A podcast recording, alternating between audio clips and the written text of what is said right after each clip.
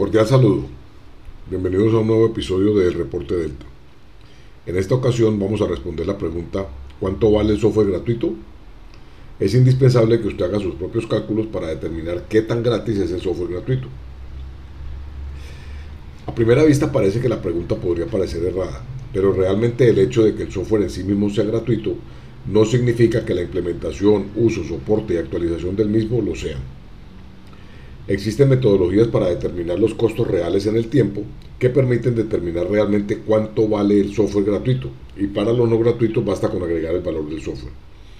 El costo total de propiedad, tema que tocamos en el episodio anterior, es una de estas herramientas que permite a cada empresa hacer su propia evaluación y no dejarse sesgar por estudios que por lo general son elaborados por la parte interesada en demostrar una posición específica. Los defensores del software gratuito son rápidos al anotar el costo inicial inexistente, mientras que los detractores apuntan a costos de mantenimiento potencialmente más altos. Los que defienden el software libre, a diferencia del software gratuito, apuntan a hacer más énfasis en los grados de libertad que otorgan a las empresas para hacer modificaciones y lo que eso aporta a reducir el costo de migración. Todos estos puntos son válidos, pero ninguno aporta un criterio uniforme e imparcial. Se puede entonces dividir el costo total de propiedad de cualquier sistema, y aplica también para el software en forma exclusiva, en cuatro componentes, los cuales tenemos que considerarlos en conjunto al analizar alternativas de adquisición o de migración a otra plataforma. Miremos cuáles son estos cuatro costos. En primer lugar está el costo inicial. Este es el costo que hay que pagar antes de hacer nada, antes de usar nada. Básicamente es lo que se conoce como el valor de la licencia en el caso de software y es el rubro en donde el software gratuito tiene mayor ventaja con valor de cero. No en vano muchas empresas productoras de software comercial que tienen costo han generado versiones de sus productos sin costo donde se cuenta con un competidor con oferta gratuita. Estas empresas esperan cobrar un valor de soporte y dado que son los únicos que tienen acceso al código fuente, son los únicos que realmente pueden dar soporte y mejoramiento de versiones.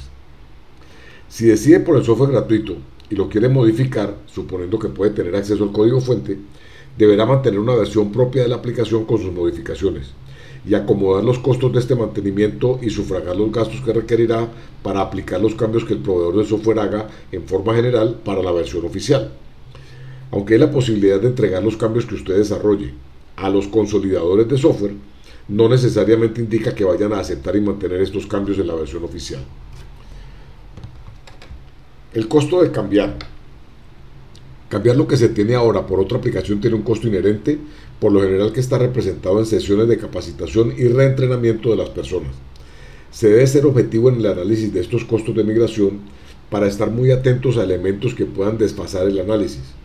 Si se requiere mucho reentrenamiento adicional para el cambio de una aplicación por otra, por ejemplo, pasar de la suite de Office de Microsoft a la de OpenOffice que es gratuita o al Workspace que es de Google, es probable que no se beneficie con este cambio sino haciendo el cambio a otro tipo de aplicación, por ejemplo un sistema en la web que ya tenga plantillas predefinidas. Adicionalmente se debe contemplar el costo de personalización de las aplicaciones que vamos a implementar. Esto requiere un soporte de una organización externa. Aplica tanto para el software gratuito como el comercial. Sin embargo, es probable que el gratuito tenga mayor oferta de servicios, haciéndolo más económico.